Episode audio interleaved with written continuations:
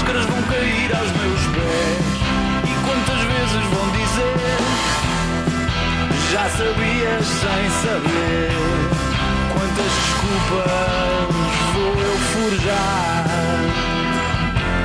só para me perder. Olá e bem-vindos ao Falar Criativo. Eu sou o Rui Branco e este é o podcast sobre criatividade e as pessoas transformam as ideias em algo de valor. É sobretudo realmente sobre as pessoas tornam as ideias em algo de valor. Um, a minha convidada desta vez é Ana Júlia Girello. Ela é brasileira e, e eu refiro o ela ser brasileira porque eu sou português e estou em Portugal e tive que fazer a, a, a entrevista via Skype.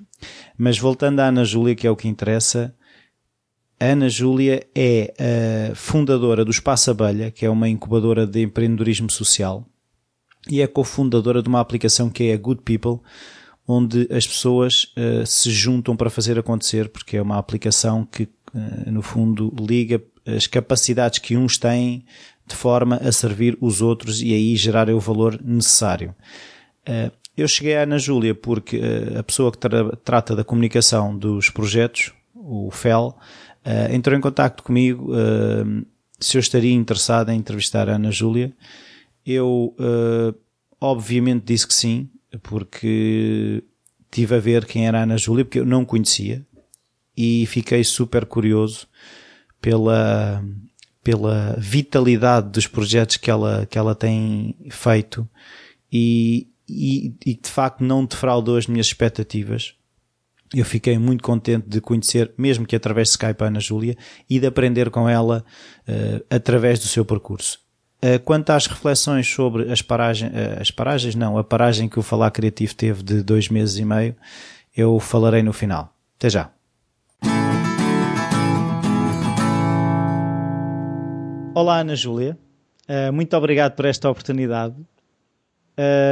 eu costumo tentar perceber de que forma é que a infância influenciou uh, as pessoas no estado em que eu as entrevisto. Uh, por isso eu queria saber se havia uh, muita criatividade na, na no teu seio familiar, se havia contacto com museus, se havia artistas na família, esse tipo de coisas.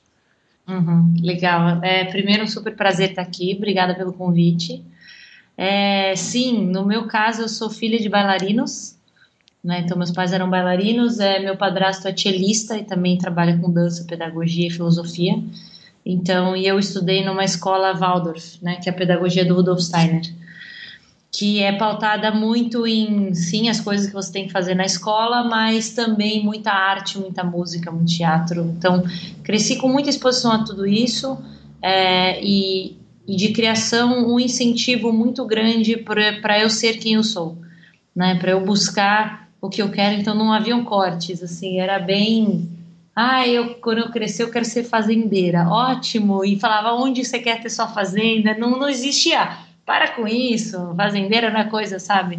Então, assim, eu cresci com um incentivo muito grande é, a, a ser quem eu queria ser, né? Então, acho que a escola incentivou isso também, que é a premissa do Rudolf Steiner é essa, né? De papel da educação ser de formar seres humanos livres que encontrem a si mesmos, né, no mundo e o seu propósito e tudo mais. Então, com certeza e muita arte, eu eu acho que hoje eu sou a mais business da família, porque o resto todo mundo é mais artista. Então, e, e, havia aí já uma inclinação qualquer, tipo, que normalmente faz aquela pergunta: o que é que queres ser quando fores grande? E, e essas coisas. Eu sempre achei que eu queria ser jogadora de futebol. Porque eu claro, os joguei... artistas e futebol, não é? Engraçado, é nada a ver. Mas... Mas o meu pai quase jogou profissional, sempre joguei desde pequena. É, e eu sempre gostei muito do esporte, sempre achei, não, eu quero jogar futebol profissional. E eu até com 18 anos fui para os Estados Unidos para jogar no college, né? E, e então, assim, é, acho que isso era o que eu mais falava. Depois, quando eu estava adolescente, eu achava que eu queria ser arquiteta ou comunicação, alguma coisa assim, mas nunca, mas nunca assim tive algo. Acho que o futebol era o que era mais fixo, sabe? E não havia propriamente um plano B. Acho que não havia plano, sabe? Eu acho que eu não. eu nunca tive muito assim, quero ser isso. Eu tinha épocas que eu queria ser do esporte, épocas que eu queria ser, sei lá, que eu achava que era uma profissão, mas não sei, eu nunca tive isso muito fixo, assim. Eu acho que eu sempre soube que ia ser algo na, na comunicação, talvez, mas fora o futebol, né? Então eu nunca. É, eu acho que eu nunca fui uma pessoa que pensou muito sobre, ah, não, quero seguir esse caminho. Foi muito, fui muito atrás das curiosidades também. Foste experimentando, é isso? Isso, isso. E eu acho que eu sempre pensava em como viabilizar o que eu queria, né? eu quero fazer isto, vamos ver como é que faço, é isso? Isso, isso, bem assim. Ou eu quero fazer isso, isso custa, como que eu viabilizo fazer isso? É, quando eu queria treinar no Rivelino, por exemplo, né, né, que era a escola lá do Rivelino, lá de futebol em São Paulo. E nessa época minha família estava muito apertada de dinheiro, eles não conseguiam pagar para mim. Então eu pensei, bom, o que, que eu posso vender no recreio da escola para viabilizar né, esse sonho, que era o meu sonho naquele momento.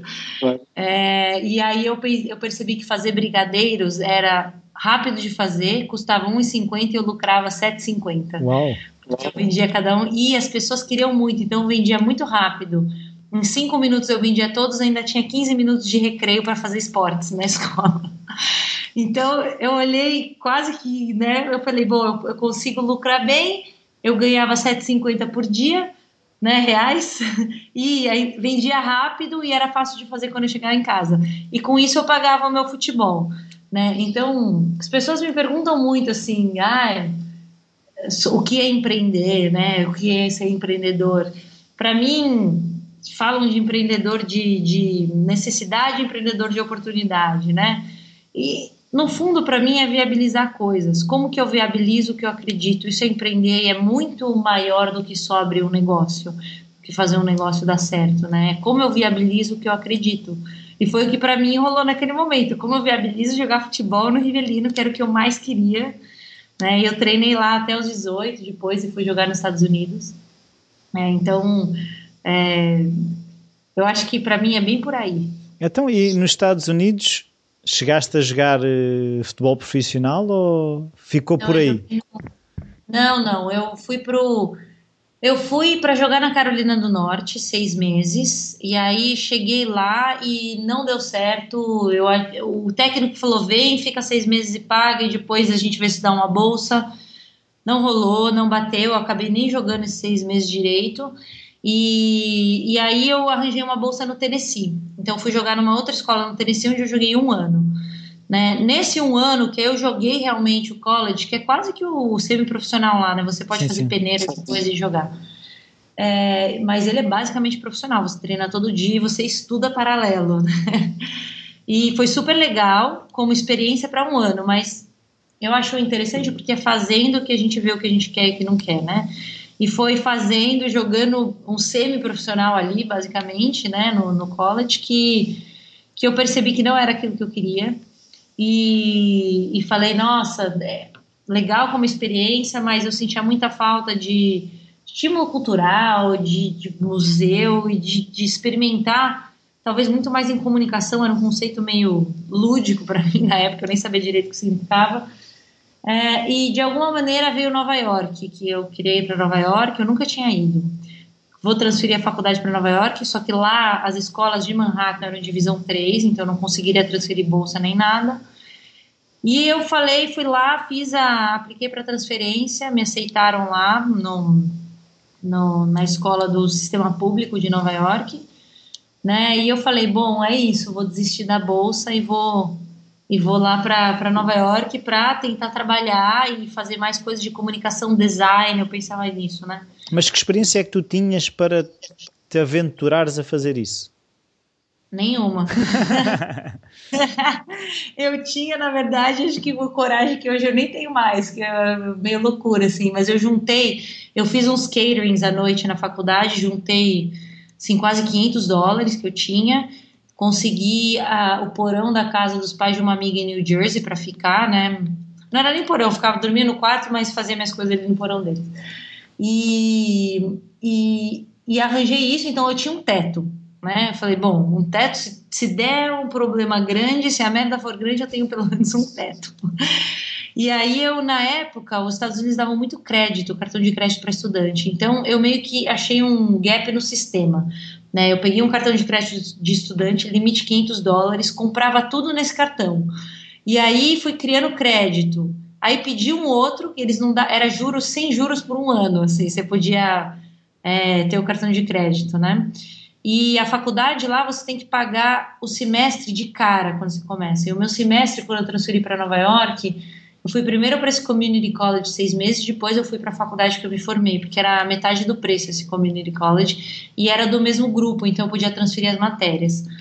E eu peguei, fui para lá, a mensalidade era 2.500 dólares, a mensalidade não, o, o semestre era 2.500 dólares. E eu pedi um outro cartão rezando, falei, por favor, chegue nesse limite para eu poder pagar a faculdade. E o, o limite veio 2.750 dólares, que dava certinho para pagar o tuition e os livros que eu precisava ter. E aí fui, e fui lá e, e no começo foi punk, assim, porque eu tinha só esses 500 dólares, então eu almoçava Taco Bell de um dólar para conseguir, sabe? Porque eu ainda não tinha conseguido arranjar um emprego lá logo que eu cheguei. Logo eu arranjei um emprego de garçonete num, num café lá e fiz meu semestre, primeiro semestre assim. Morava em New Jersey, pegava o ônibus uma hora, uma hora e meia para Nova York, fazia faculdade, ia no café. Sábado eu fazia double shift, brunch, jantar e tudo. E comecei a ganhar um dinheirinho que eu conseguia ir pagando por mês esse cartão de crédito, né, que eu tinha colocado o tuition. É, e fiquei seis meses nessa. Nesses seis meses eu falei, eu vou pegar tudo quanto é aula de design, vou pegar muito design, fotografia e caí muito para isso que eu gostava demais. Eu aprendi Photoshop, aprendi é, Illustrator, né? Fiz aula de desenho também e construí um mini portfólio que eu inventei. Falei, ah, esse é meu portfólio. Eu criei uns logos, umas coisas assim. E depois de mais ou menos sete meses que eu tinha mudado para Nova York, eu estava um pouco cansada de trabalhar no café e pensei assim comigo, ah, eu quero um emprego de escritório. Eu achava que eu ia poder ficar sentada lá na frente, relax, sabe? E eu pensei, ah, pode ser secretária, qualquer coisa. Eu pensei esteja assim, sentada. Né? Isso, na frente do computador e que eu possa estudar às vezes, quem sabe, sabe? E aí eu fiz duas entrevistas, uma para um, acho que era um escritório de advocacia para ser meio que secretária, recepcionista, e o outro era uma startup de e-commerce que vendia diamantes online. Só nos Estados Unidos, Sim, né? No, não, talvez agora no Brasil isso não ia dar muito certo. Sim, eram poucos os diamantes verdadeiros que apareciam depois, não? Isso, se fosse aqui sim. Ia diamante pelo correio, voltava, impressionante. Sim. É, e aí eu acabei passando nessa do e-commerce, que era para ser designer júnior, assim, fazer banners e fazer páginas, landing pages. E eles falavam, você faz isso? Eu falava, faço. Você não faz? e aí eu ia, corria para aprender como é que fazia, comecei a entender um pouco de HTML, de programação. Mas o, o, legal foi que eu caí meio de paraquedas, sem ter muita consciência que era aquilo que eu queria, e eu gostei muito. Gostei muito de web, de produto, né, do e-commerce, e isso começou a atiçar muito a minha curiosidade para programação, para né? Então foi muito natural, assim, foi através de fazer de novo, que nesse caso eu vi que era assim o que eu queria, o que eu gostava, né? E que eu queria explorar mais aquele caminho. E, e aí nessa época também isso era o que 2005, 2006 lá em Nova York, né? E o pessoal falava: "Ah, Ana, você você frila, né? Eu preciso de um site, tinha uns amigos fotógrafos. Você faz meu site?" Falava: "Faço". E aí eu, meu Deus, o primeiro site que eu peguei cobrando, eu cobrei totalmente errado. E se não fosse um amigo meu desenvolvedor, eu tinha me ferrado naquele projeto. Eu cobrei 700 dólares para o site que deveria custar uns 5 mil dólares. Assim. Sim, mas se calhar foi a maneira de conseguir o trabalho também, não é? E foi para aprender e serviu de aprender quanto que se cobra, né, num trabalho assim. Então eu trabalhava nessa startup e fazia esses freelas às vezes, né? E eu me formei, tinha 22 para 23 e, e resolvi, ah, vou abrir minha empresa. Lá é muito simples, né? Você registra a empresa online. E aí eu registrei uma empresa online e estava começando a aumentar esses freelas. Eu tinha criado um produto para fotógrafos, que era só mudar o front-end, que o back-end era toda uma interface super fácil para eles fazerem o portfólio management deles, né? Então, gerenciar as fotos, os clientes, essas coisas. E aí eu fechava o cliente, só mudava esse front e usava o mesmo back, né? Então eu falei, ah, eu vou abrir uma empresa, né? Me chamava de agência, mas é, era meio frila. No final eu fazia frila e consultoria, né? Mas foi legal porque eu abri essa agência, comecei a trabalhar com vários clientes. Também estava ajudando um amigo meu a trazer uma agência de marketing de afiliados para o Brasil. Aí já era 2008.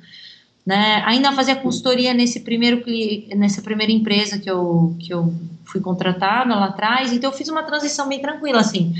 Mas eu também comecei a perceber que eu não não curtia muito ficar pegando cliente, porque no final você pega para o cash flow, você não pega porque você se importa tanto, porque você acha né, aquele, aquele cliente super bacana. Eu pegava muita coisa porque, ah, vai, vai entrar e vai.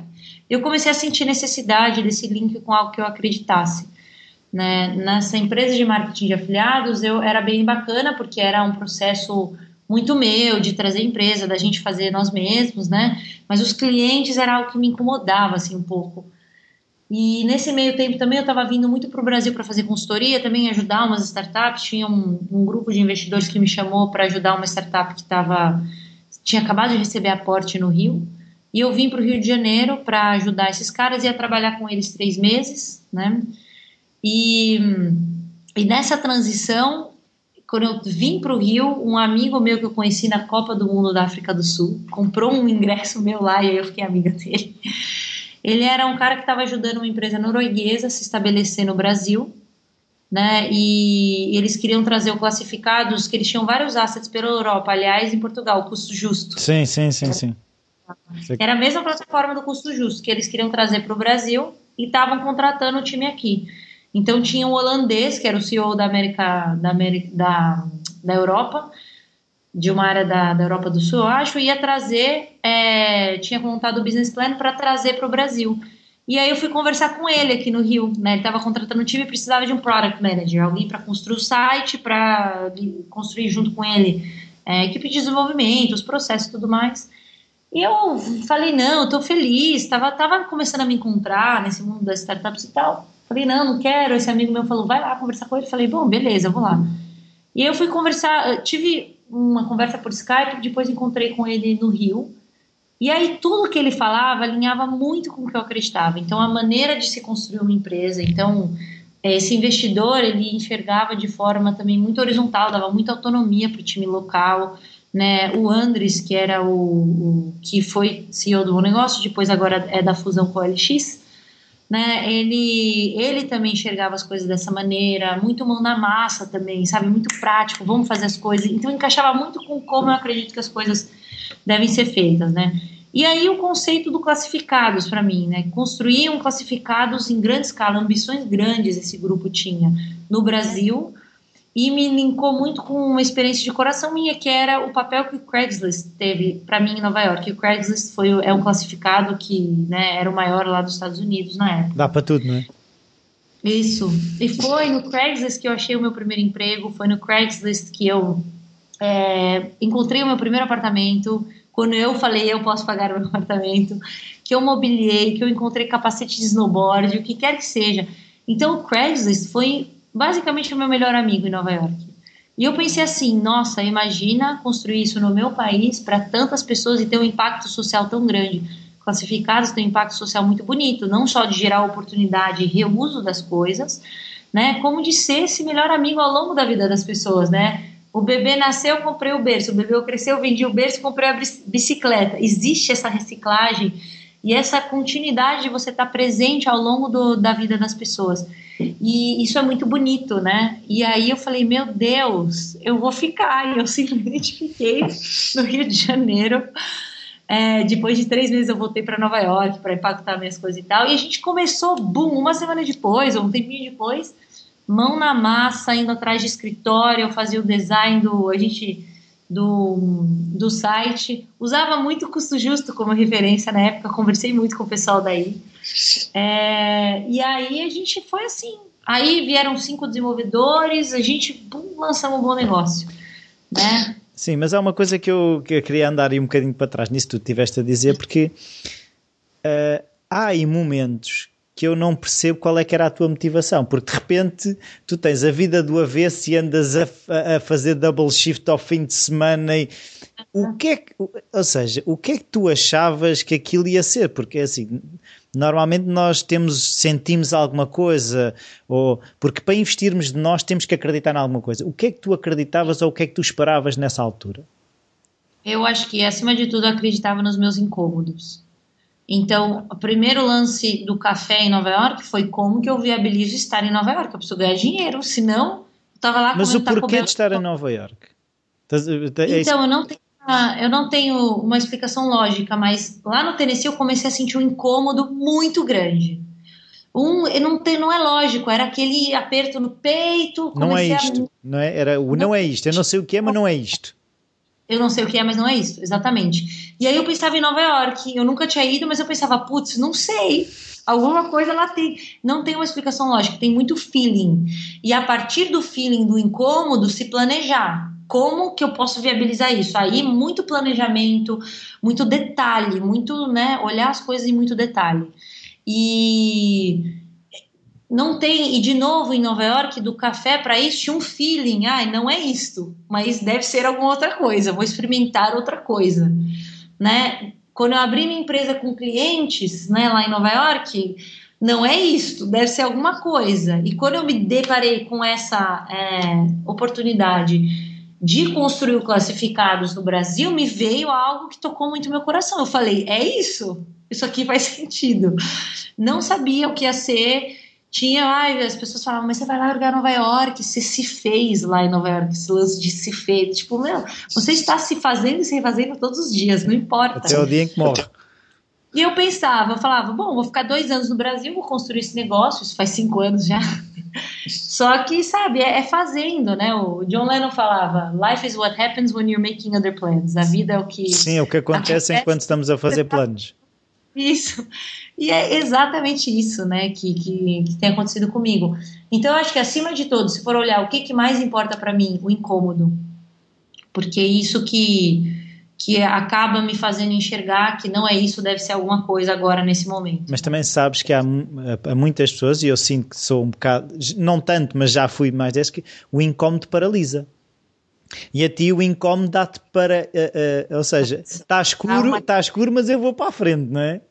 Nossa, o incômodo me dá o maior gás e coragem do mundo para mim. Porque quando eu sinto aqui no peito, eu falo assim: nossa, não dá, tem que. e aí eu fico encontrando maneiras de viabilizar isso, né? E tem sido assim desde sempre para mim, desde o Rivelino com o Brigadeiro até o movimento de sair do LX para construir a abelha, o Good People e o Honeycomb. Pois, então vamos já passar para isso que eu gostava de realmente perceber como é que surgiu a, a ideia e um bocado tens explicares às pessoas o que é que no fundo é a abelha, o Honeycomb e a app Good People. Isso, então o que, que aconteceu?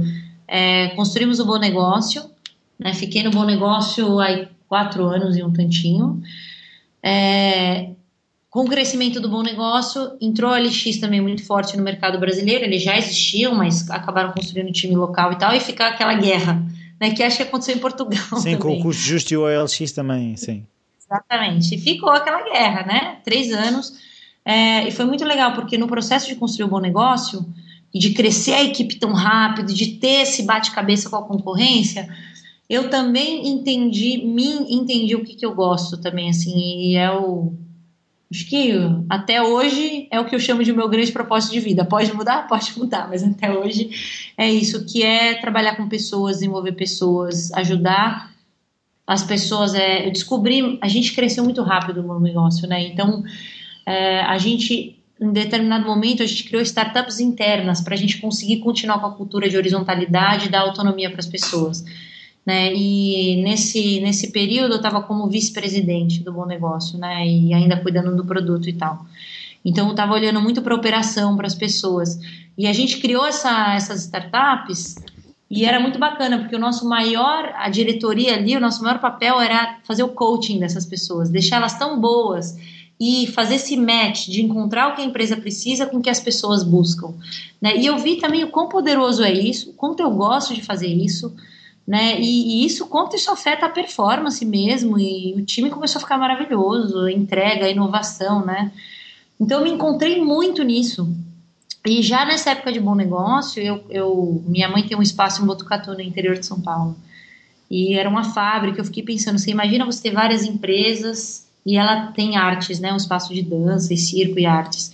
E você tem as empresas com exposição à arte, filosofia e cursos, e as crianças de um programa social que a gente estava bolando fazer tem exposição às startups e a oportunidade na vida delas, e eu estava criando esse conceito de uma incubadora, mas era meio difuso assim. Mas acima de tudo é... parece uma incubadora de seres humanos completos. Exatamente, exatamente. Porque Como... com as várias vertentes, não é? Isso, isso. E muito alimento aberto... para a mente, alimento para, para o corpo. Isso, para o espírito. exatamente. Exatamente. E aí, voltando ao bom negócio, a gente cresceu, tava uma loucura, os dois gastando, né? O LX e bom negócio gastando verbo, os usuários indo para dois sites, e foi uma fusão que era natural, que a gente esperava. Rolou a fusão, né? Foi infinitamente melhor para os usuários, foi um super desafio para as duas empresas que se viam como inimigas se juntarem, e foi uma fusão 50-50. Então, né? Tinha que marca que fica, que plataforma que fica, ficou a marca do LX, plataforma do bom negócio é, e as equipes fundiram, e aí você tem dualidade, às vezes tem que ter corte, né? E um período assim super difícil, culturas diferentes, como que se unem as duas culturas para formar um negócio novo, né?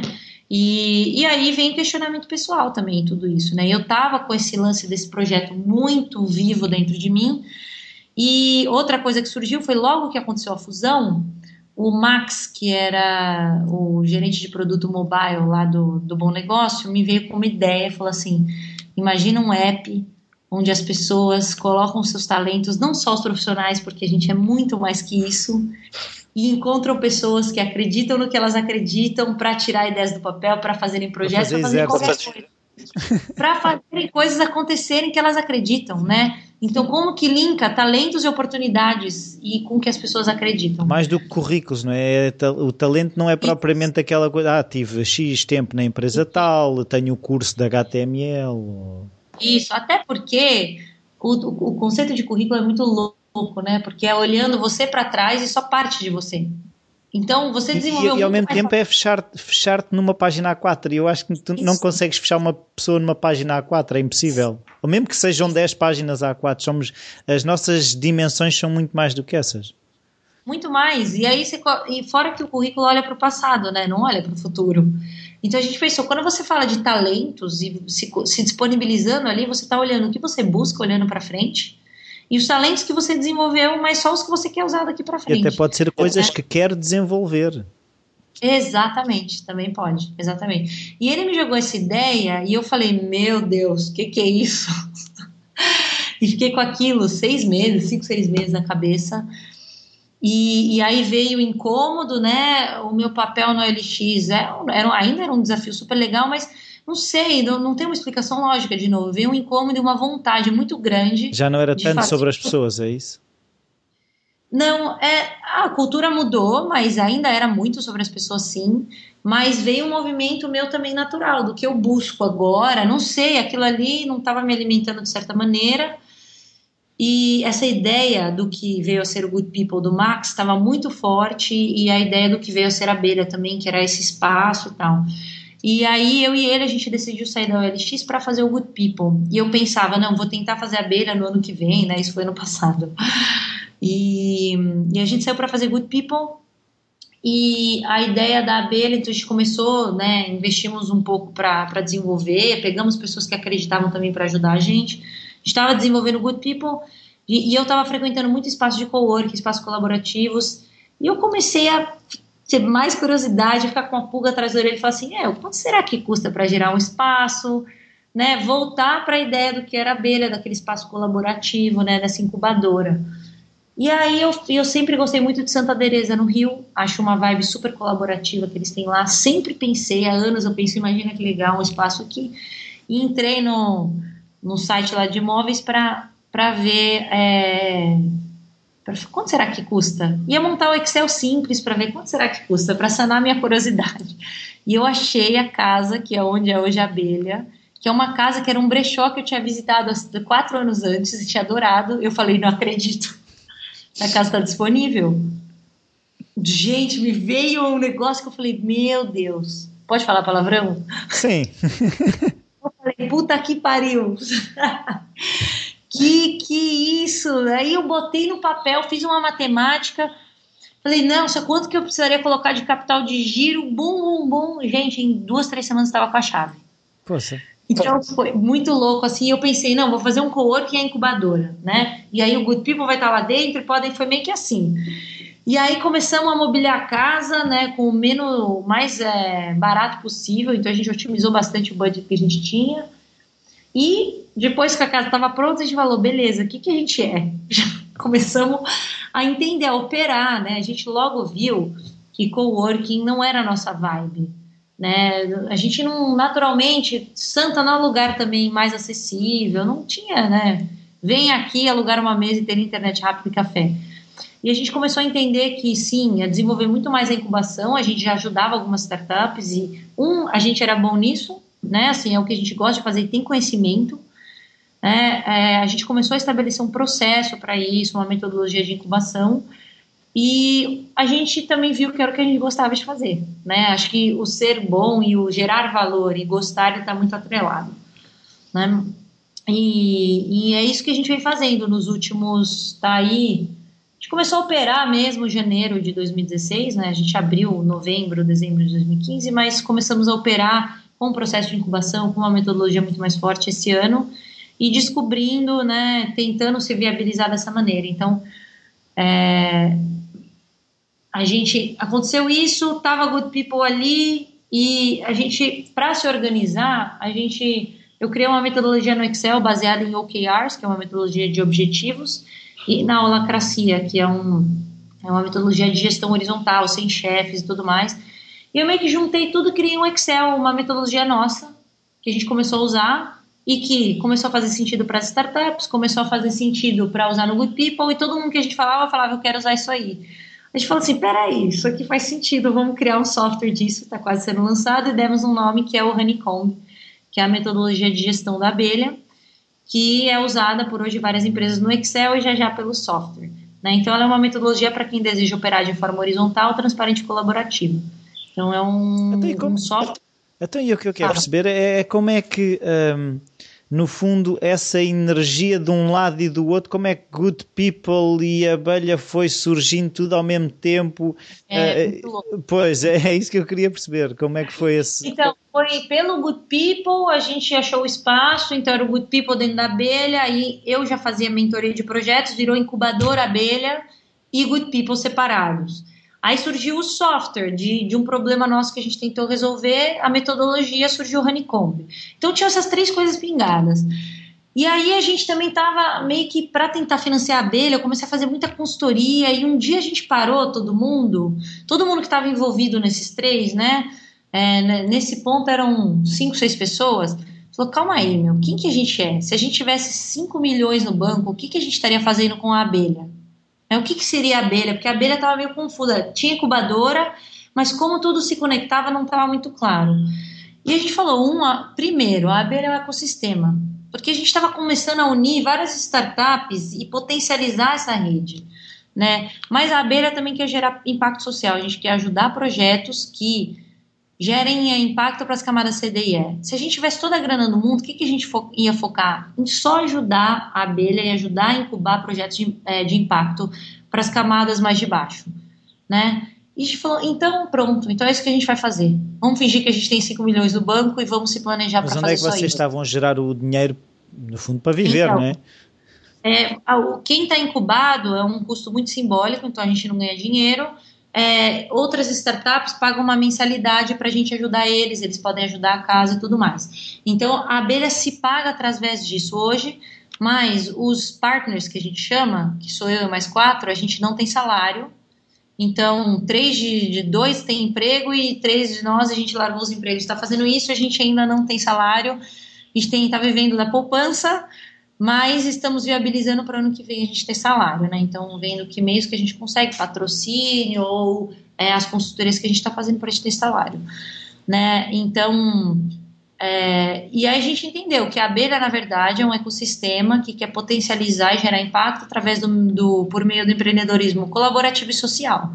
O que, que quer dizer? Essa criação de rede de startups que acreditam trabalhar de forma colaborativa, que podem ajudar umas às outras, potencializar os negócios umas das outras, ou conhecimento, né? Usar esse conceito do empreendedorismo colaborativo para potencializar essa rede e empreendedorismo social, incubar projetos que gerem impacto em grande escala para as camadas C, D e E. Então, hoje a gente tem a abelha, que a gente até chama de abelha social, que a gente está com um processo de seleção aberto para a turma de 2017, para incubar gente que tenha ideia, para a gente vai ajudar a trazer essa ideia para o mundo. Então, ela é bem o estágio inicial para lançar um MVP, para jogar essa ideia no mundo, para né, é, atrair os clientes ou os usuários iniciais e para depois ser acelerado. Então, o programa dura um ano, a gente está agora com o processo de seleção aberto, totalmente voltado para projetos de impacto na camada C, D e E, nos pilares de saúde e saneamento, transparência de informação, aumento de renda, mobilidade,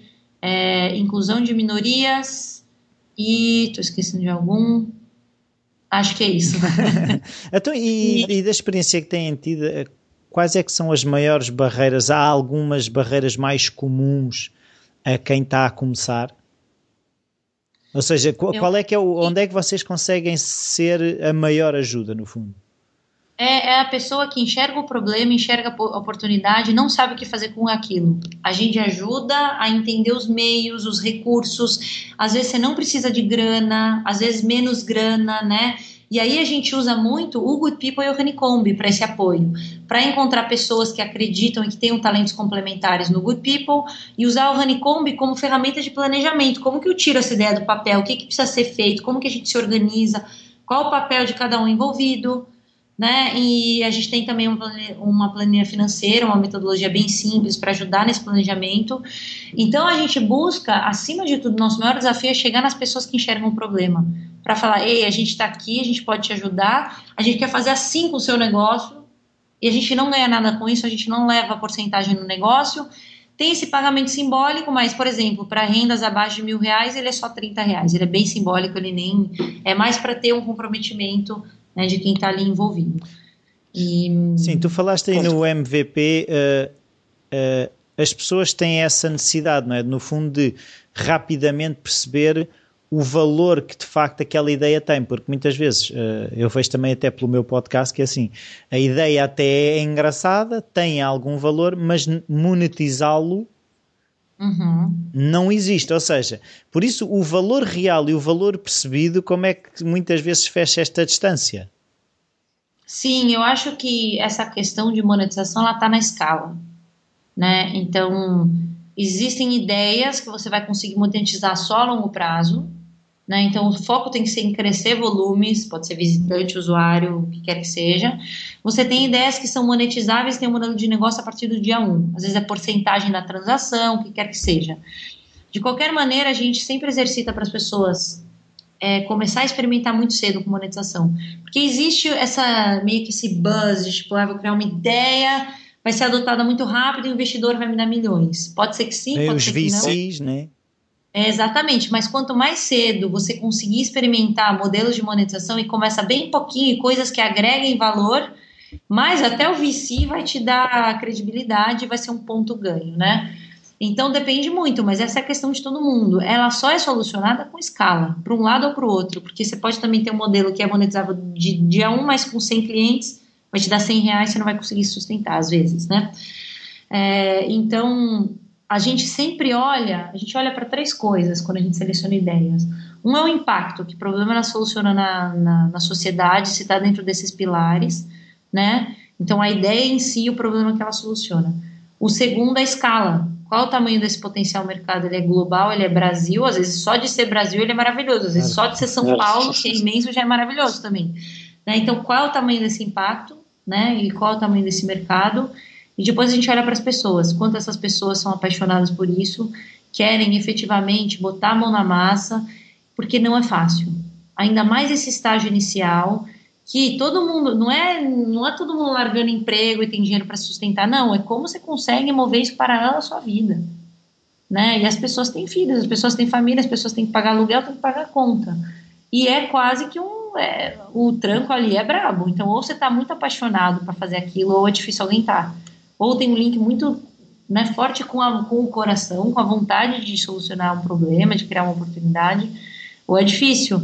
Então, assim, e o legal é que a gente também está vivendo isso junto com eles, porque a gente está na construção da abelha, como que eu viabilizo a abelha, como a gente viabiliza o Good People, né? Óbvio que a gente tem um conhecimento muito maior, né? Mas ele não é super claro para a gente também, né? Então, é uma construção conjunta muito bonita.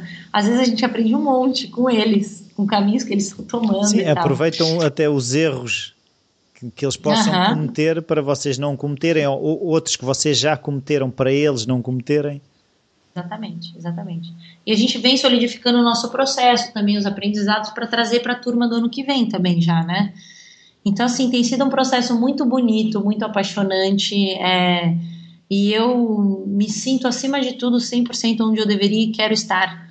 Né? Então, é, isso te dá um gás absurdo. Eu não sei é, como é que é aí, mas eu acho que cá em Portugal já está um bocadinho a passar a febre que do uh, somos todos empreendedores, uh, salta e a rede aparece, Uh, e eu conheço muita gente que se espalhou de cara no chão, não é? Porque uh, isso do salta e a, e a rede aparece é muito bonito nas histórias que correm bem. Sim. No Brasil, e como é que, que é? E que não são maioria. essa vibe tá, tá quente aqui também. É, muita gente, muito empreendedor de palco também, né? Que vai lá e fala, siga o seu coração e vai dar certo. E não é só isso. Né? Você tem que ter, e às vezes até tendo paixão, tendo planejamento, às vezes você acha que, vai, que cara, não dá certo. Então, assim, tem que ter muita resiliência. Eu acho que você tem que ter muito foco, muita responsabilidade, muita paixão, sim, também. Tem que ser algo que você acredite muito e tem que começar por aí.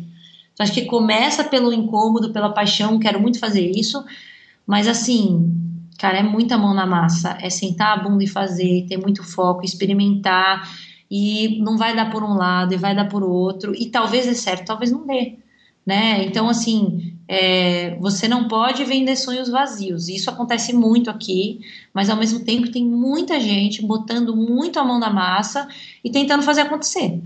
Né? E, e isso é muito bonito. E muita gente pensando já no impacto, não quero fazer isso porque isso gera impacto, isso gera oportunidade. Né? Então, mas é difícil porque a maioria das pessoas que têm acesso a empreender são mais privilegiadas, né? A gente nasceu na frente da linha de, de largada, né?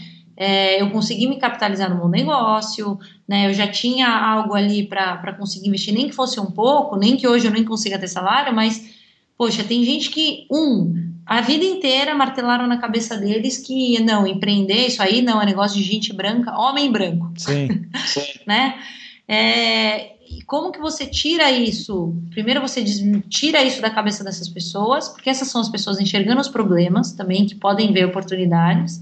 E como que você capacita, né? Como que você está ali junto, ensinando e aos poucos capacitando essa pessoa para poder levar o próprio negócio, para poder fazer do problema que ela enxerga uma solução que vai ajudar as pessoas e que vai gerar lucro sim. Né? O empreendedorismo social visa o lucro, visa o mercado em alta escala e visa que esse lucro seja, seja reinvestido também nas pessoas e no negócio. Né? Sim, isso faz-me lembrar Sim. um bocado a questão da, da pirâmide das necessidades do Maslow, não é? De, se nós tivermos as mais básicas eh, resolvidas, aí é que podemos aspirar às outras, não é?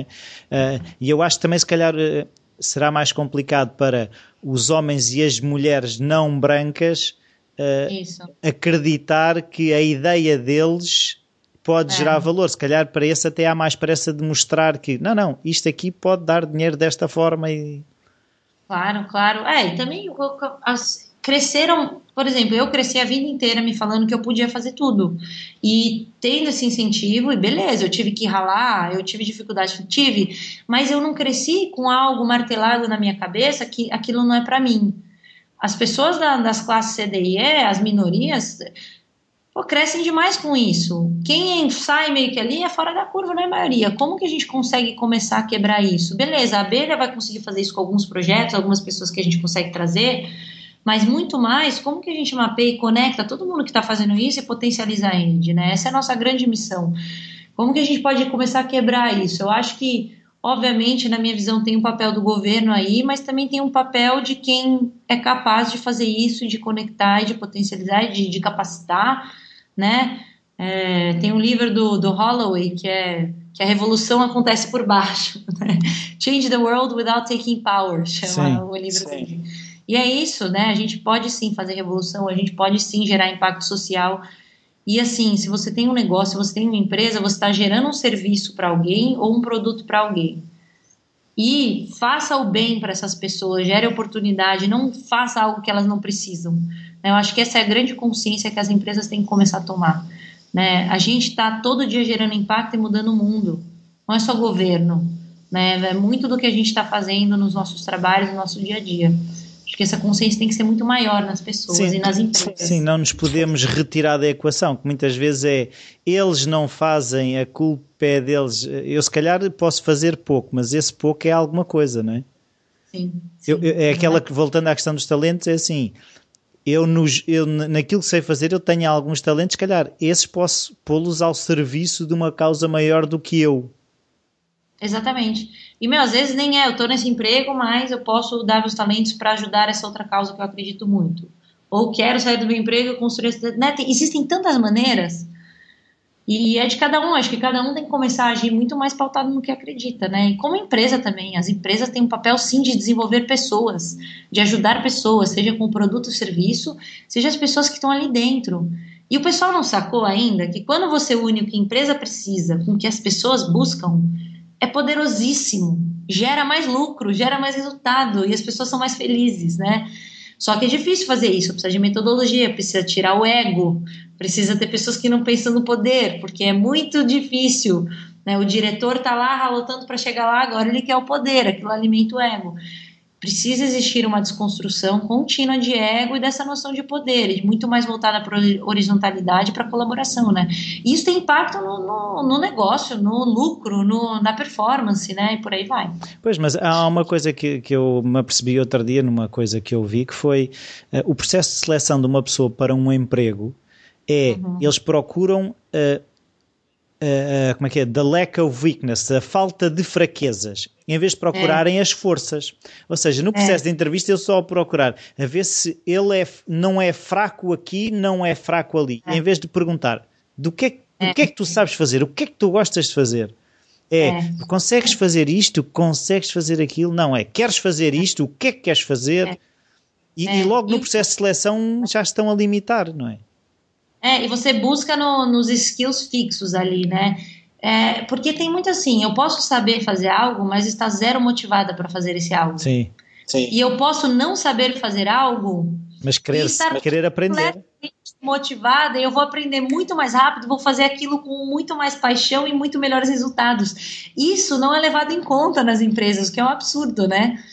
E depois é, é, o problema também de colocarem as pessoas nas, numa caixa, porque a questão é, se trabalhaste sempre na contabilidade, porque é que has de querer ajudar no marketing?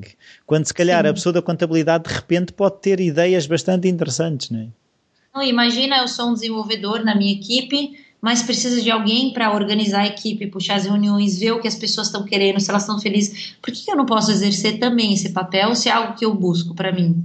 Não, não existe nem oportunidade né? Tanto que a gente vem conversando de como o Good People pode ajudar dentro das empresas também. Tem tanto talento escondido, potencial de inovação ali dentro, que não é percebido porque existe um job description com as coisas que têm que ser feitas, skills fixos, né? A empresa que quer inovar hoje, que quer, ela tem que se reinventar todos os meses. Como que você cria essa maleabilidade dentro da empresa e descobre o potencial de talentos ali dentro, que não só são aqueles do job description.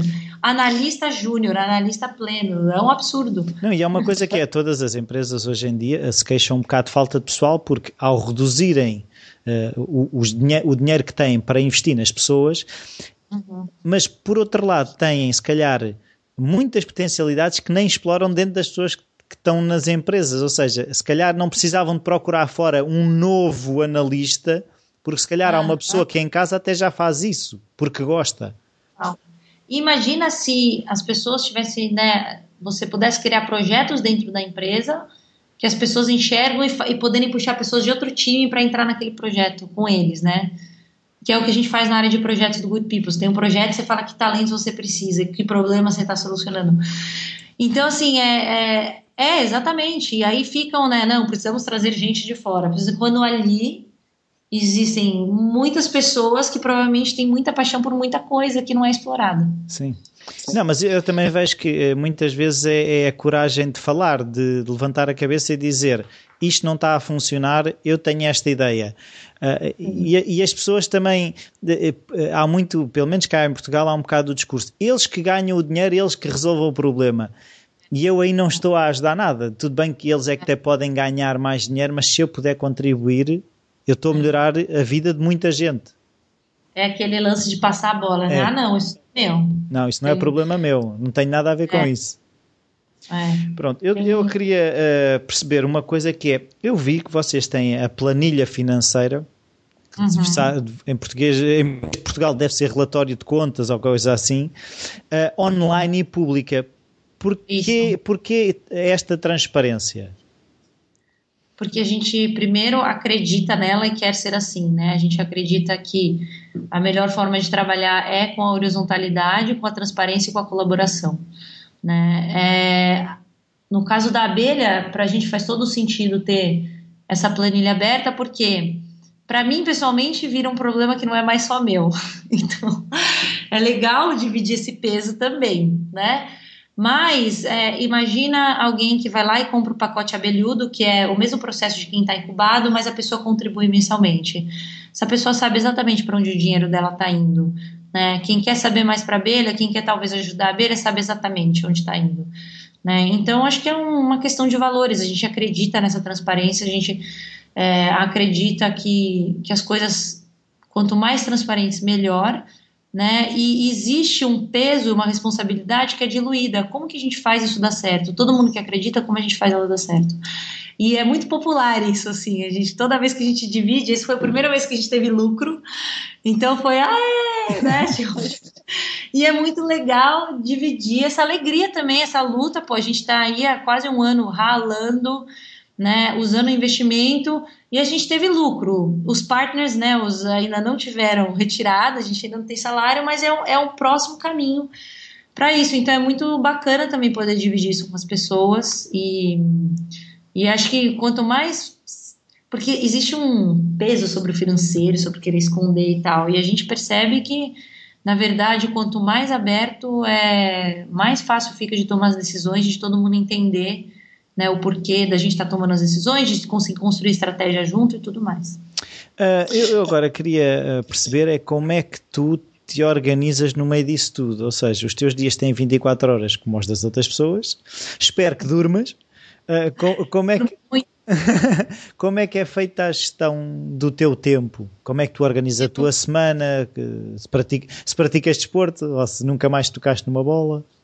Não, não. Eu jogo quando, quando consigo, eu jogo futebol. É, eu tento ir correr também. É, eu estava meio parada as últimas três semanas, mas no geral eu, eu faço bastante esporte, ou de manhã ou à noite. Eu corro, sei lá, três vezes na semana, faço né, alguns exercícios funcionais e jogo futebol, é o que eu tenho que fazer.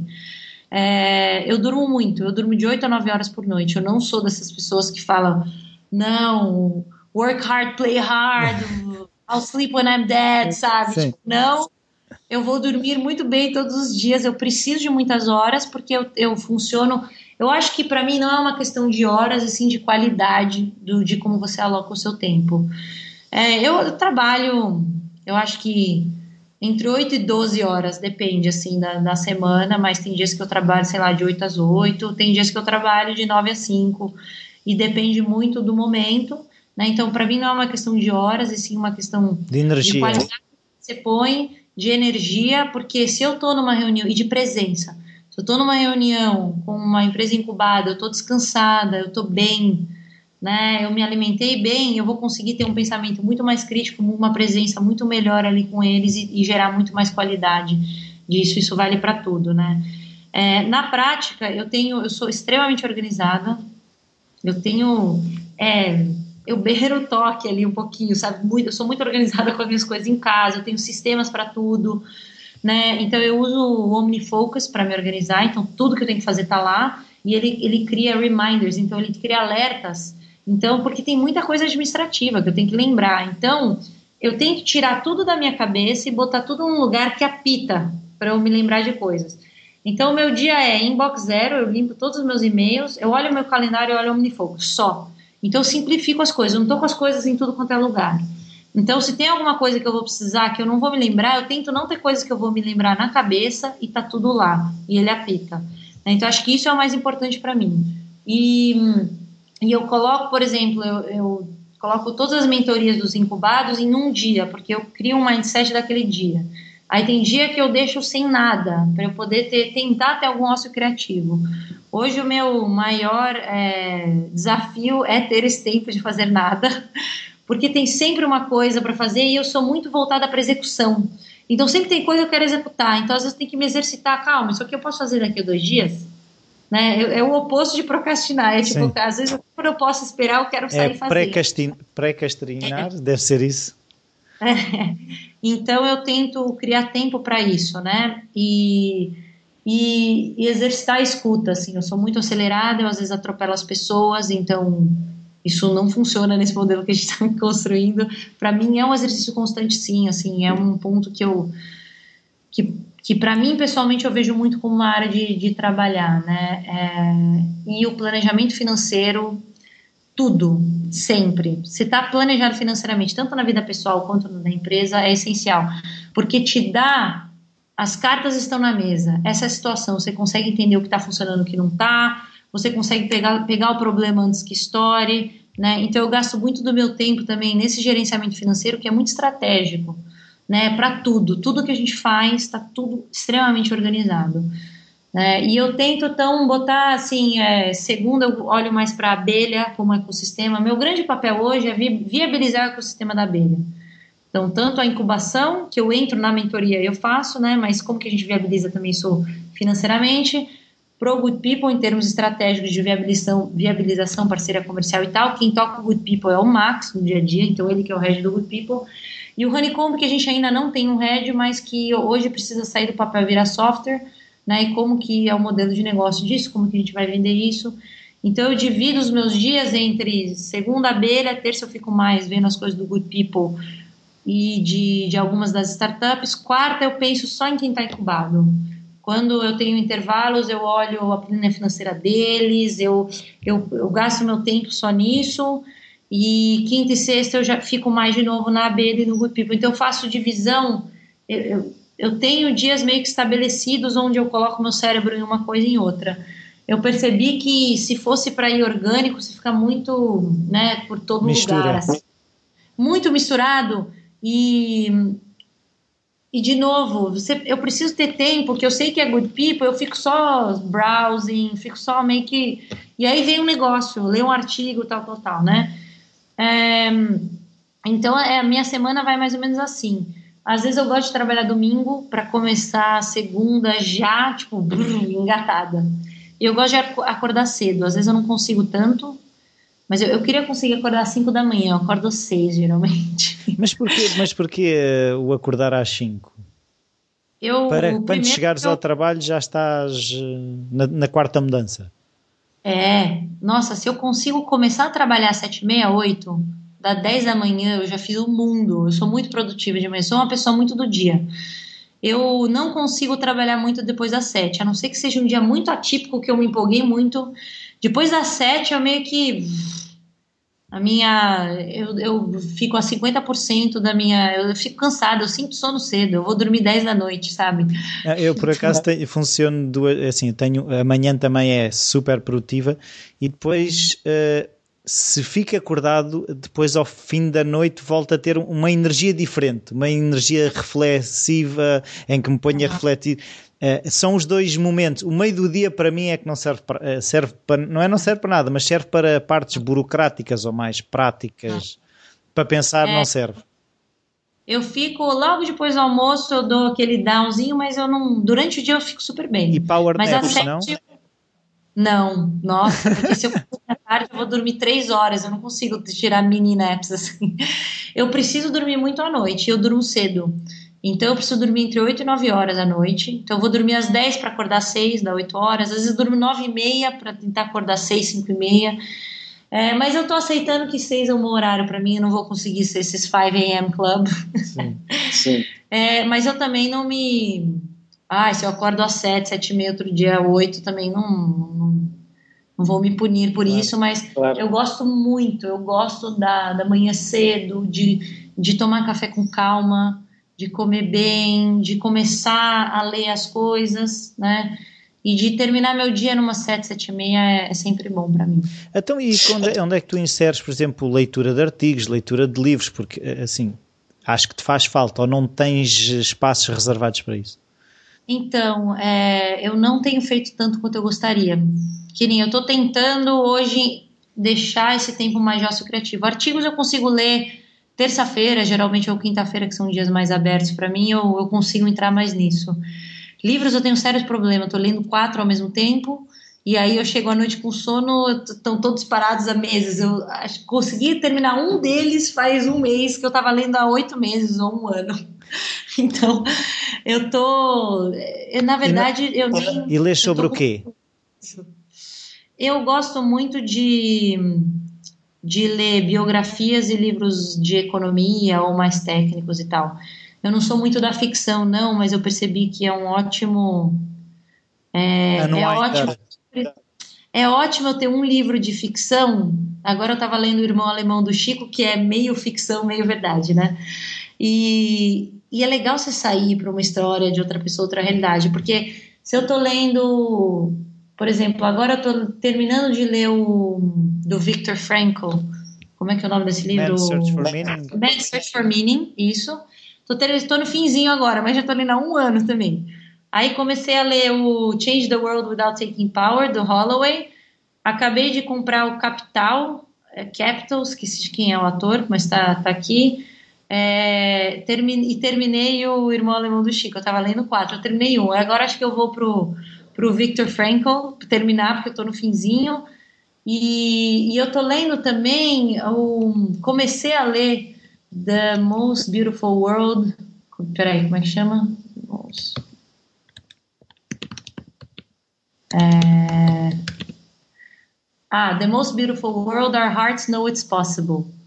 Que é o livro do. Deixa eu ver aqui, quem é esse autor? Do Charles Eisenstein Né, que eu comecei a ler, que fala muito sobre essa nova economia também, né, e, e é o cara que já escreveu outros livros, é, ele escreveu o Sacred Economics também, então eu comecei a ler, eu estou de novo em quatro, e com sérios problemas para terminar todos eles, porque a última vez que eu li foi há três semanas atrás, então eu tô... Isso é algo que eu preciso ajustar, mas também eu acho que agora, assim, a beira nesse estágio inicial, Good People e Honeycomb, está demandando tanta atenção, e eu entendo que é o estágio do primeiro ano, tudo bem, ano que vem talvez eu consiga ler mais do que esse ano, e também não estou me cobrando tanto por isso. Até onde é que entra a escrita dos teus artigos para o Medium, que eu ainda li alguns? Onde é que eles encaixam? Eles encaixam quando eu consigo ter esse downtime, esse ócio criativo. E, na verdade, eles encaixam muito mais quando eu tenho, ah, isso aqui eu preciso eu acho bom falar sobre isso. Eu tenho alguns momentos que eu também falo sobre isso que eu uso o Snapchat, que é mais ali, né, na hora. Mas é, eu às vezes paro e penso, nossa, quando foi a última vez que eu escrevi, a abelha mudou tanto e aí me vem algo que não dá para eu, eu tentei eu tentei colocar aliás eu tenho até hoje no meu OmniFocus quinta-feira é artigo ele apita né só que não, não escrevo nenhuma vez, eu só dou o tique nele e falo tchau, próxima semana. Toda vez que eu acabo escrevendo, são momentos que vem uma conclusão natural, que eu observo alguma coisa, né, e que, eu, que vem aquilo, e eu acabo escrevendo ou durante esse tempo, durante o dia, eu começo e. e mas geralmente ele vem mais para o final do dia, e aí eu durmo, leio de novo e ainda passo para o Fê revisar lá da abelha, porque o meu português não é excelente. Então, mas vem assim, não, não tem muita estrutura, não. Teve, aliás, você falando isso, eu penso, poxa, eu poderia escrever mais um, porque faz tempo que eu não escrevo. Pois, eu estava-me a lembrar um bocado a, a, a, metodologia do Seth Godin, que defende que uh, escreve, ele escreve muito ou que escreve pouco. Ou seja, a, a ideia dele é: se eu agora tenho uma ideia, eu escrevo-a. Todos os dias uhum. ele escreve qualquer coisa. Há dias em que ele escreve muito, há dias que ele escreve pouco. ele acha importante Sim. essa ginástica uh, frequente. Sim, ela é boa mesmo. É, eu, eu olho mais como essa ginástica, no nosso caso, e para mim é muito produção de conteúdo.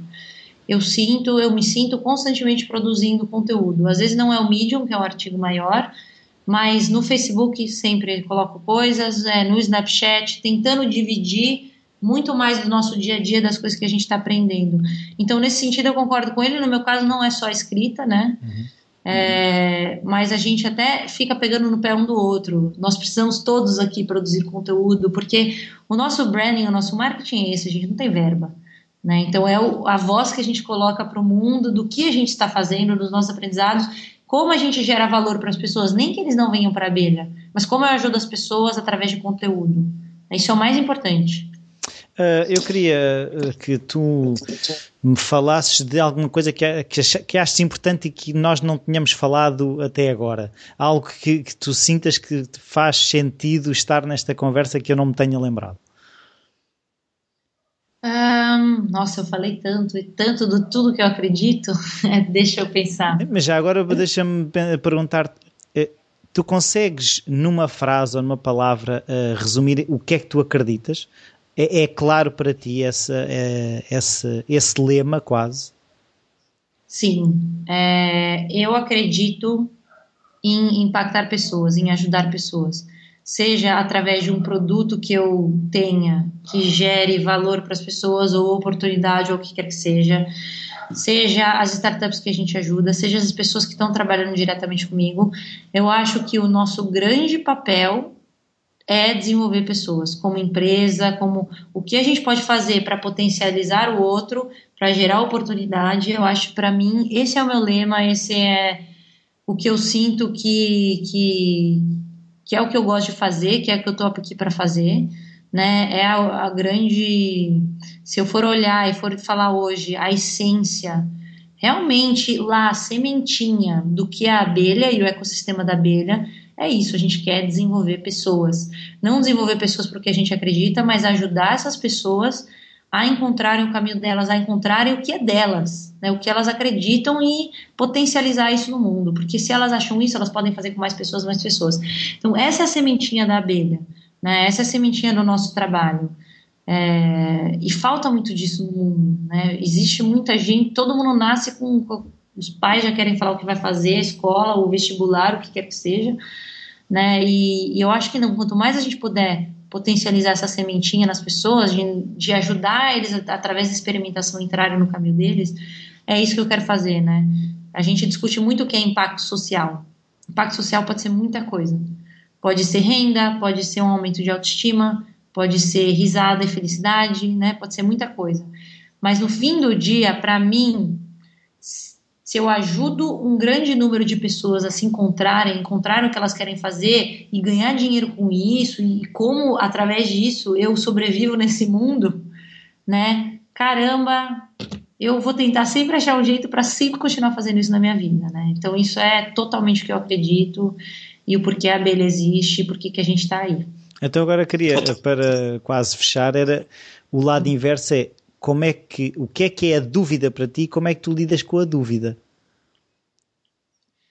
Eu acho que a dúvida é como que a gente vai ser financeiramente é, se sustentar para fazer isso, né? É constantemente uma dúvida que eu sano através de, de, experimentação. Ah, vamos tentar isso, não funcionou. Ah, então é aquilo. Ah, e se a gente experimentasse isso, né?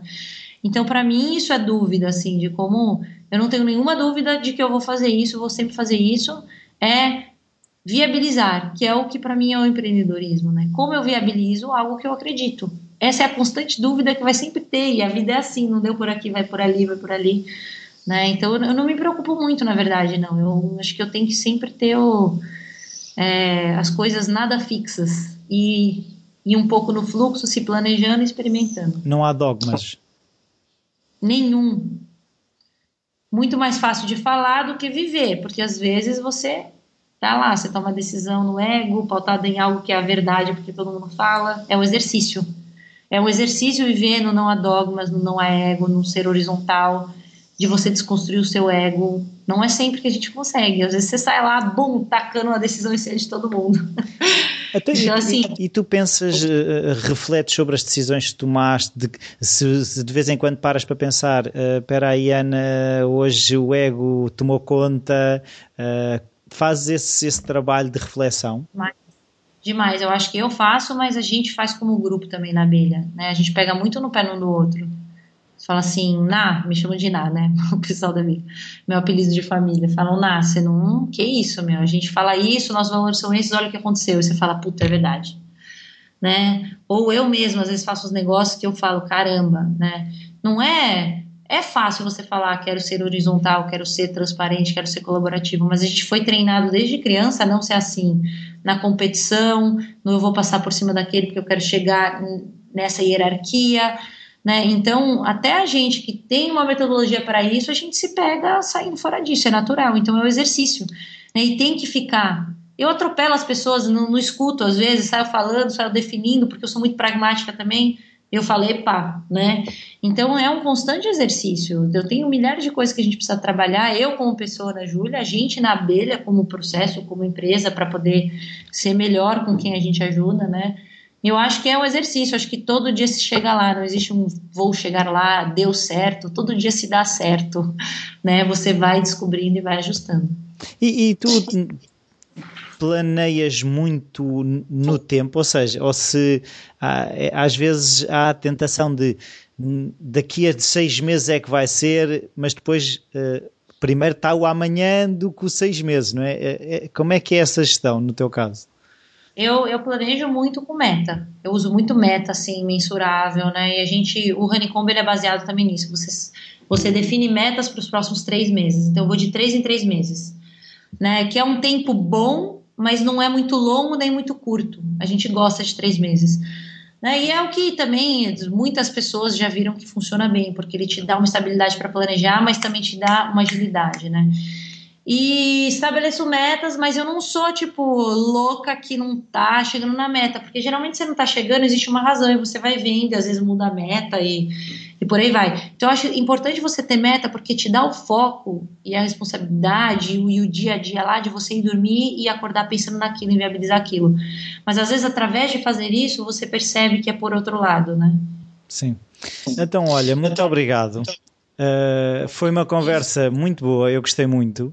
Uh, eu também. uh, espero que as pessoas que estão a ouvir também gostem. E eu queria te perguntar se há algum pedido que queiras fazer às pessoas que estão a ouvir, se queres deixar. Eu depois vou partilhar os links, mas se quiser já deixar os sites ou aquilo que, tu, que vocês vão fazendo. Bom, primeiro é que a gente está com o processo de incubação da abelha aberta, então a gente busca ideias que gerem impacto em grande escala para as camadas C, D e E no Brasil, tá? É, se tiver algo que, uma ideia que seja global e que também possa ajudar o Brasil, a gente aceita. É, as inscrições vão até 17 de outubro de 2016 agora, e a gente vai selecionar três startups se a gente não conseguir levantar patrocínio e 10, 8 se a gente conseguir levantar patrocínio. Né? Então, para se inscrever é só ir no site www.abelha com dois L's.co.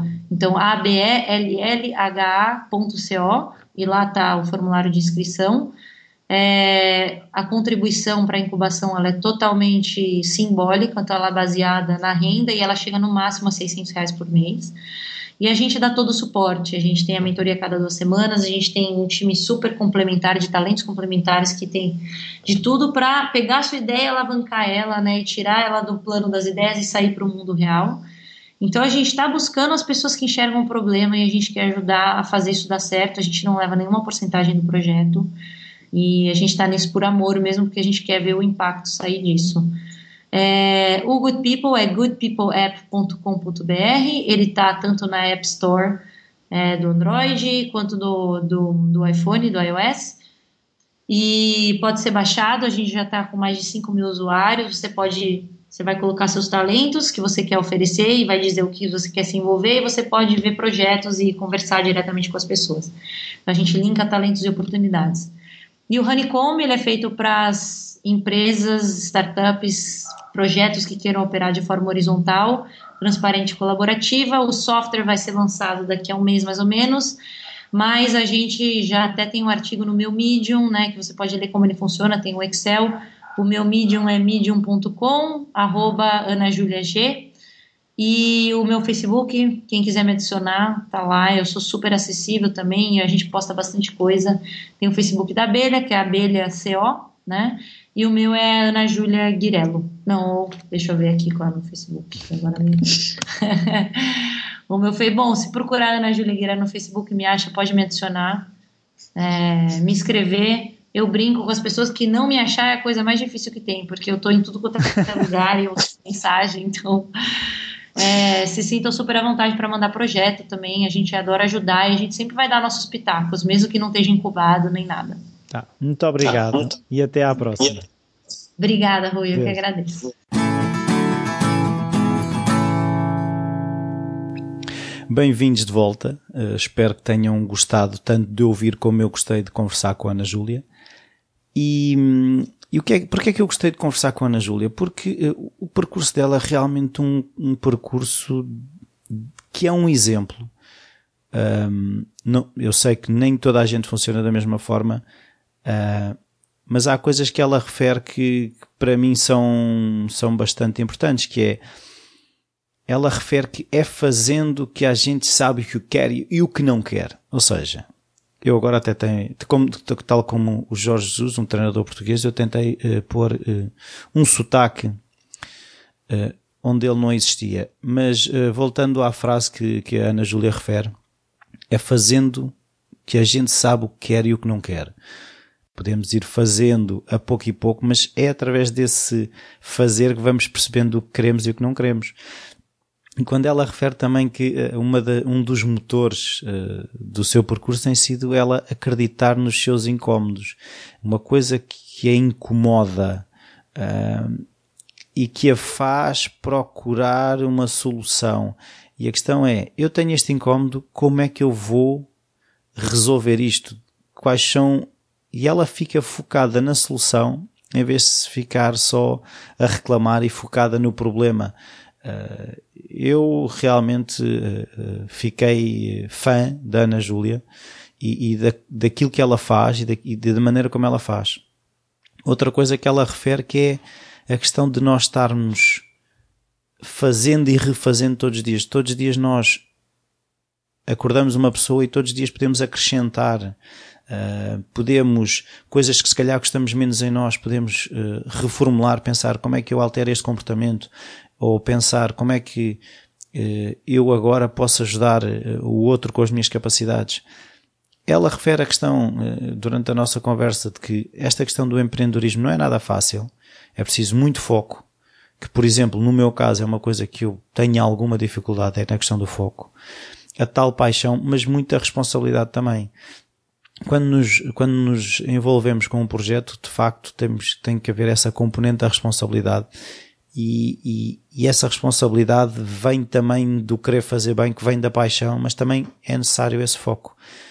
E hum, foi realmente um prazer uh, aprender com a Ana Júlia todo este, este percurso que ela tem tido até aqui. Eu acredito perfeitamente que mesmo a estratégia, a ferramenta de estratégia Anicomb, eu, eu vou investigar mais porque acho que é uma ferramenta que mais pessoas poderão usar. O facto de terem uh, a, a planilha de custos ou a, o relatório de contas disponível mostra bem uma transparência que é que não é contra ninguém, é aqueles projetos que se fazem para o bem e não contra ninguém. Uh, não é para ganhar mercado, não é para. Claro que vão ganhar mercado, mas não vão tentar atirá-lo a ninguém. Uh, e, e, pronto, relativamente à Ana Júlia é tudo. Agora uh, vou uh, virar-me um bocadinho para mim e para o Falar Criativo. Eu em julho, meio de julho, publiquei um episódio de, do Falar Criativo, do Juan Cávia e do Felipe Melo, e parei. Uh, não saiu nem falar mais criativo, não, não saiu uh, falar criativo, não saiu mais nada.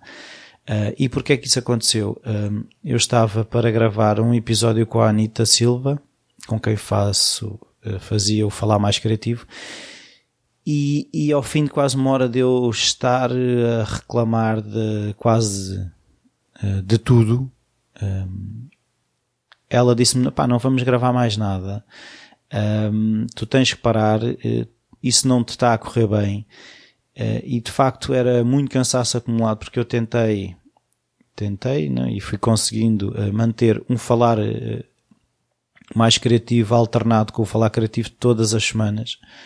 Eu tenho um, um full-time job, um, um emprego a tempo inteiro e, e com duas filhas relativamente pequenas, mais todas as obrigações que isso, que isso tem de consumo de tempo e, e eu andei-me a esticar para todos os lados, a, a querer eh, estar eh, com amigos, com a família, fazer os podcasts, trabalhar, tentar fazer algum desporto que não fazia.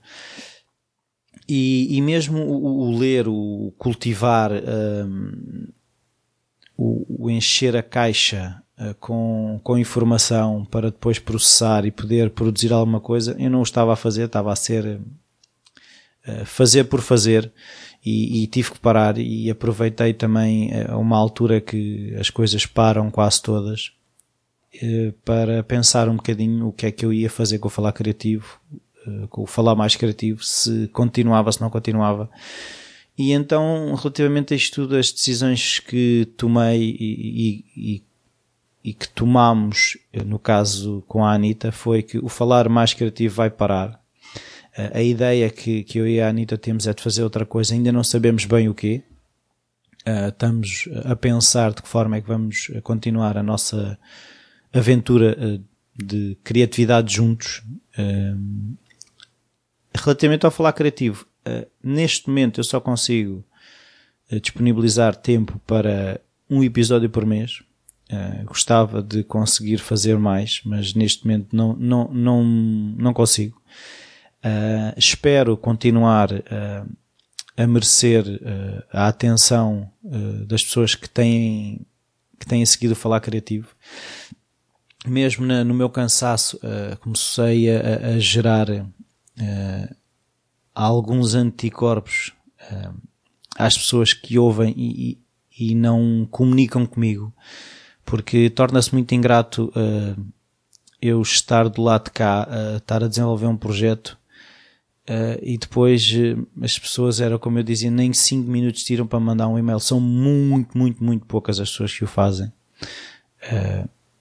e depois comecei a perceber que e houve realmente coisas que, que li e que ouvi durante este tempo que me fizeram perceber porque é que eu estava mais esgotado e porque é que eu faço o falar criativo? A, a motiva o cansaço fez-me ver as coisas de uma forma que não eram a certa.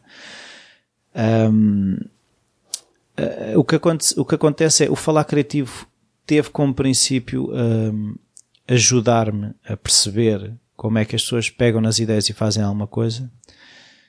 Depois uh, comecei a perceber que isto pode ajudar mais pessoas, mas aquilo que, que, que me estava a, a, a, consumir era o facto de eu querer me servir do falar criativo quando eu, eu não tenho que me servir do falar criativo. O falar criativo faz mais sentido se eu usar aquilo que é eh, a minha capacidade, a minha capacidade de me ligar às pessoas, que isso tenho, a capacidade de quando faço uma entrevista de conseguir falar mais do que com o empreendedor, falar com a pessoa que empreende, que no fundo não são a mesma pessoa. Uma coisa é o empreendedor, é, ou até a pessoa que está por trás, que é muito mais complexa do que isso. E colocar uh, as minhas capacidades uh, ao serviço de uma comunidade que é criativa, que quer fazer acontecer como referimos, uh, e que é aí que eu posso ajudar e, e, que, e que é aí que é esse o meu retorno e eu, durante algum tempo, quis transformar uh, o, o, falar criativo um, na minha única forma de sustento, uh, sem perceber que uh, o valor que eu adiciono e o serviço, isso poderá vir a ser compensado um dia, mas não é um fim em si mesmo. As, as minhas prioridades estavam trocadas muito devido ao cansaço, eh, porque o cansaço, que todos sabem, faz-nos ver as coisas de, de, forma deturpada. Há aquela história que se diz que uma boa noite de sono uh, ajuda a pensar melhor. Tem a ver com isso, com esse, esse descansar. É que depois, tal como o Dom Quixote, começamos a ver gigantes em tudo o que é moinho ver problemas onde eles não existem e começamos a não, a não ver soluções para os problemas que de facto existem. Vemos problemas que não existem e não arranjamos solução para os que existem. A solução que eu, que eu encontrei foi fazer menos, que é outra coisa que também num livro que estou a ler, que é o Deep Work do Cal Newport, em que ele fala na importância do trabalho profundo e não o trabalho de superfície, em que só eh, as pessoas muitas vezes um, ficam pelo, pelo trabalho mais superficial e esquecem-se que hum, o trabalho que fica, o trabalho de valor, é um trabalho que é, é ao longo do tempo, que é intenso, que, que não fica pela, pela, pela parte mais, como é que eu diz explicar isto? É isso, a questão é mesmo isso, é superficial das questões. Uh, uh, às vezes é mais incómodo e é mais difícil chegar ao fundo das questões. Por isso é que nem todas as pessoas querem chegar ao fundo das questões. Mesmo até eu vejo por mim quando eu não, não me quero confrontar com determinados aspectos uh, da minha personalidade ou determinados aspectos de, de, de como faço as coisas e percebo que hum, tem que haver essa disponibilidade para estar, o tempo para estar e, e, é isso que eu quero que o Falar Criativo seja, um tempo uh, em que eu estou com os convidados, um tempo em que eu estou também uh, a refletir sobre as questões e, e é isso. O, se, mesmo também já me sugeriram fazer uh, entrevistas mais curtas e depois fazer pequenos vídeos para o YouTube. É assim, se os vídeos do YouTube forem coisas que são retiradas uh, partes de uma entrevista mais longa, isso para mim até poderá fazer sentido. Agora, fazer entrevistas uh, tipo flash interview, coisas curtas, eu não acho que faça sentido, não é isso que eu quero.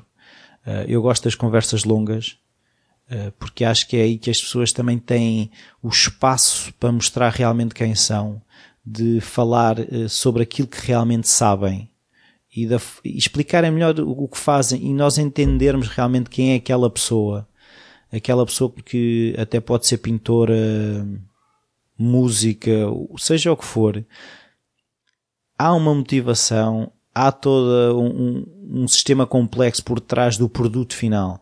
E é aí que eu acho que nós também buscamos exemplos, que nos identificamos e que, que nos faz muitas vezes eh, querer fazer, porque vemos que o outro já fez, que o outro também sofre com a questão de, de não ter ideias ou, ou, as ideias não estarem a fluir da, da forma que, que eles gostariam. As limitações muitas vezes que nós achamos que se tivermos todo o investimento do mundo será fácil, quando muitas vezes não é uma questão de dinheiro, é uma questão de realmente de ligarmos as pessoas certas, as capacidades que eu tenho com as capacidades que o outro tem, é, é ter, perceber uma oportunidade, mas tudo isto implica reflexão, implica tempo, implica um trabalho mais profundo. E, e eu espero que hum, o Falar Criativo uh, esteja nesse espaço, num, num espaço onde o trabalho é profundo, onde eu consigo realmente retirar o melhor das pessoas, uh, tanto que eu ainda agora uh, já fiz, já gravei uma nova entrevista, que ainda vou publicar só daqui, só para o mês que vem, onde o mindset que eu fui para a entrevista era como é que eu vou conseguir mostrar o melhor desta pessoa. E é isso que eu quero, é que cada entrevista que eu faço, aquela pessoa, nós vejamos o melhor que ela tem, mas na sua plenitude, ou seja, com partes boas, partes más, todos nós temos, mas que no fundo aquilo que sai das minhas conversas é um, é um acrescentar, não é um retirar. É adicionar àquilo que aquela pessoa já é uma nova forma de outras pessoas a verem, e se calhar muitas vezes até acontece outra forma, uma forma delas se verem elas próprias, que já me aconteceu uh, alguns convidados dizerem eu disse coisas que nunca disse a ninguém. E fizeste-me pensar em coisas que eu nunca tinha pensado relativamente ao meu trabalho. Isto para mim é o meu objetivo. É por aí, é, é, é aí que eu quero chegar. É, é sairmos eu mais rico da entrevista, o meu convidado sair mais rico da entrevista e por consequência as pessoas que ouvem a seguir ficarem mais ricas depois de ouvirem essa conversa. Eu também gostava já de dizer que faço tensões de lançar uma campanha no Patreon, que é uma, no fundo é uma plataforma de de patronos, de, no fundo serão como havia os mecenas, as pessoas contribuem porque querem que aquele projeto continue ou que aquele projeto se expanda, um, mas falarei disso num próximo episódio. Muito obrigado por continuarem aí, uh, aqueles que agora chegaram espero que permaneçam e até ao próximo episódio.